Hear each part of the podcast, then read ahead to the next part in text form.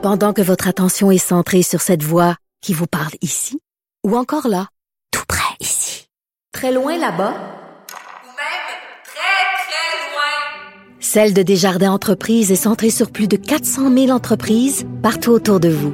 Depuis plus de 120 ans, nos équipes dédiées accompagnent les entrepreneurs d'ici à chaque étape pour qu'ils puissent rester centrés sur ce qui compte, la croissance de leur entreprise.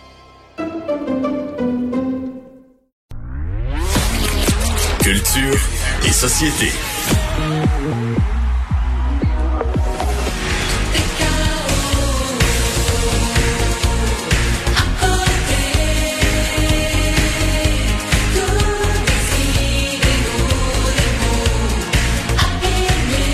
Mais on reconnaît cette voix, Anaïs.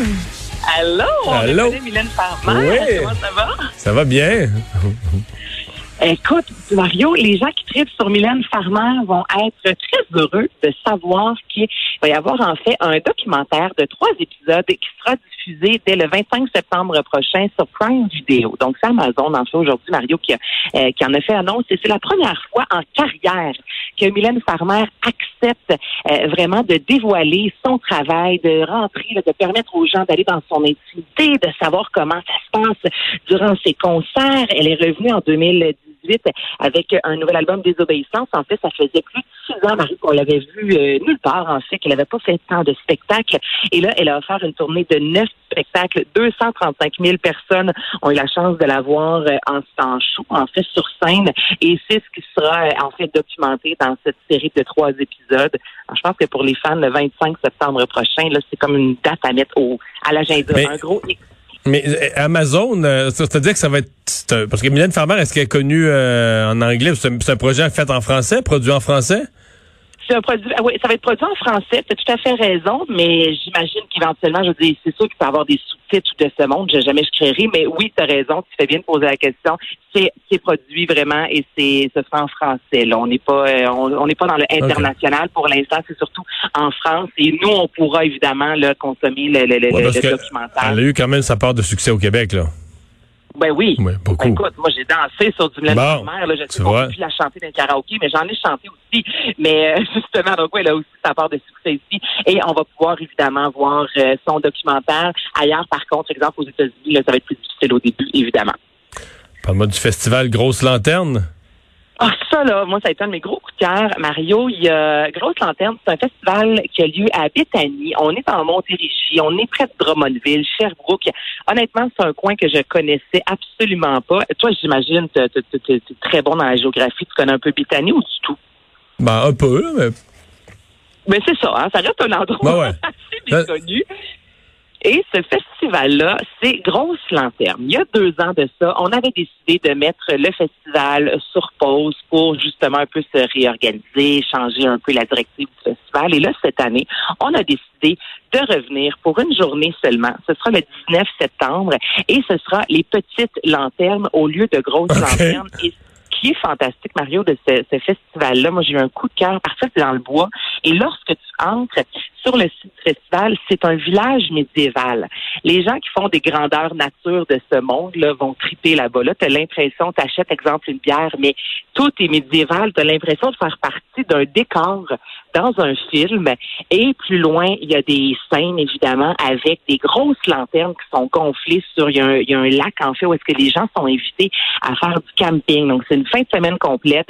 Les gens font du camping habituellement, mais là, pour le petit festival, ce sera une journée seulement, une nuitée seulement avec Pierre Quenders de Choses Sauvages, une formation euh, québécoise. On met l'afrobeat de l'avant. Donc, c'est vraiment, moi, je vous le dis, là, ça a été un de mes coups de cœur de festival au Québec. Donc, de savoir que ça revient pour une journée, ça, c'est vraiment une super de belle nouvelle. OK. Et c'est... euh, Répète-nous la journée, déjà?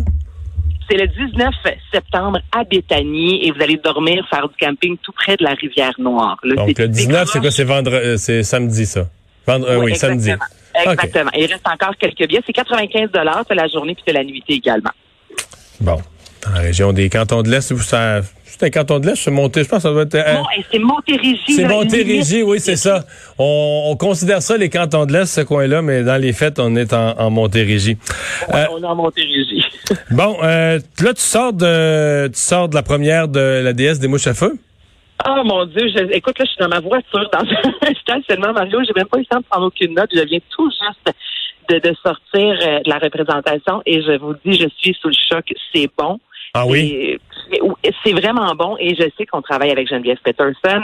J'ai écrit à Geneviève, c'est bon et c'est pas parce que oui, j'aime la fille, j'ai aimé le livre et j'ai vraiment apprécié le film. En fait, ce qui est particulier, c'est que de la première à la dernière seconde, Mario, là, on nous amène dans un univers qui est extrêmement chargé en émotions. Trame de fond, on a du Anonymous pour ceux qui connaissent cet univers punk québécois, du Grimmskunk, on a du David Bowie, du Hole. C'est un film punk en soi qui euh, consomme beaucoup de drogue. Là, je vous le dis, c'est pour ça, tu sais, amener un enfant de 15 ans, je vous le garantis pas pour commencer, parce qu'on voit des gens qui se font des lignes énormément de, de, de potes, de la marijuana, de l'alcool. Il y a un côté très trash, mais quand on regarde encore plus profondément, je veux dire, il y a de la douleur dans ce film-là. C'est un retour à l'écran aussi là, pour Caroline Néron. Euh, Kelly Depeau, qui incarne Catherine, qui est le personnage principal, est fantastique et c'est vraiment l'histoire, c'est ça, d'une jeune fille qui vient d'une famille un peu dysfonctionnelle. Il y a beaucoup de violence, un peu physique, mais surtout verbale. Et elle se réfugie avec sa gang dans la drogue pour euh, s'engourdir.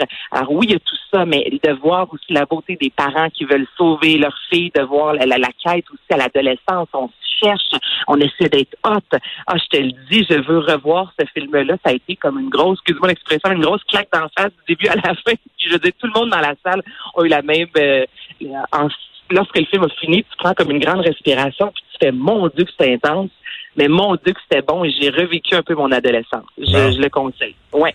Tu parles de charge émotive. Est-ce qu'il y en a autant dans les beaux malaises? les beaux malaises. Ben écoute, on va voir. Les beaux malaises commencent.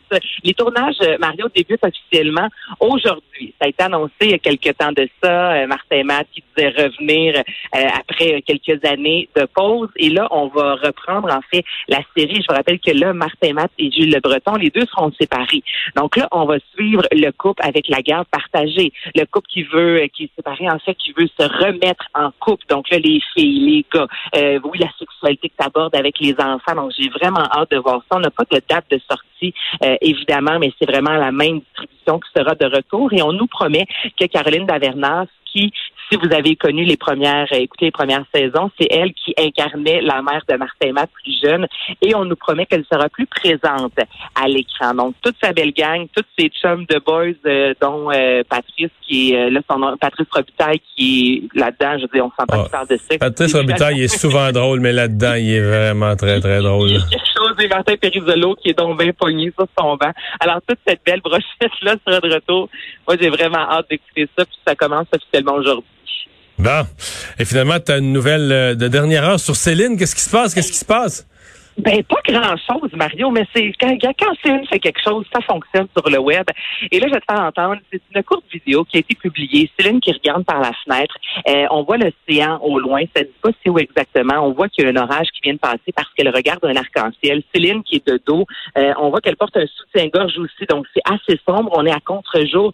Et elle chante Over the Rainbow. Et cette vidéo a été vue des milliers et des milliers de fois. Là, ses fans partagent ça, disant, mon Dieu, c'est la plus belle chose qu'on a pu voir et entendre aujourd'hui. Donc, je vais faire entendre Céline qui chante en soutien-gorge. There's a land that I heard of once in a lullaby. If happy little bluebirds fly beyond the rainbow, why, oh,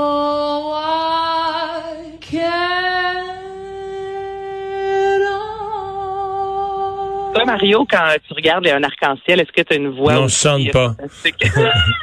Je me contente de regarder. Ça va. Ça fait le job. Là-dessus, je te comprends. Ben, euh, donc, euh, c'est une vidéo qu'on peut trouver eh oui, sur, sur YouTube. C'est sur, sur le, le- le Facebook de Céline. C'est où? Les médias sociaux de Céline, elle vient de publier ça là, sur Ah. Instagram notamment et sur Twitter. Il y en a fallu de peu. Donc, évidemment, là, les, les, les fans sont très contents. Et oui, ça reste quand même une belle vidéo. Là. C'est, euh, c'est, mignon. En ce début de semaine. Anaïs, merci beaucoup. Ça me fait plaisir. Et on vous parlait plutôt euh, de, de Dominique Anglade qui sera pas à la rentrée parlementaire. Euh, ben, je dois vous dire que là, dans le cas du Bloc québécois, c'est un petit peu plus compliqué parce qu'il semble, selon les, les informations qui viennent de sortir de TVA Nouvelles, On dit c'est tout le caucus. Écoutez bien, là, tout le caucus du Bloc québécois qui se retrouve en isolement préventif parce qu'il y a un employé au cabinet dit François Blanchette qui a reçu un test positif euh, de la COVID-19. Donc là, c'est pas c'est pas en isolement parce que tu aurais peut-être été en contact, on attend, le test. Non, non. On aurait donc un résultat positif. Donc les gens qui ont été probablement tous en contact avec lui, euh, avec cet employé du cabinet dit François Blanchette, ben se retrouvent euh, tous en isolement. Donc euh, la porte-parole du parti qui a dit nous passerons tous un test de dépistage afin de nous assurer de la bonne santé de notre équipe et respecterons strictement les directives de la santé publique, ce qui veut dire un, isolement euh, un isolement préventif. Donc, ce serait la totalité du caucus du Bloc québécois. On aura sans doute, là, ça vient tout juste de tomber, on aura sans doute un peu plus de détails.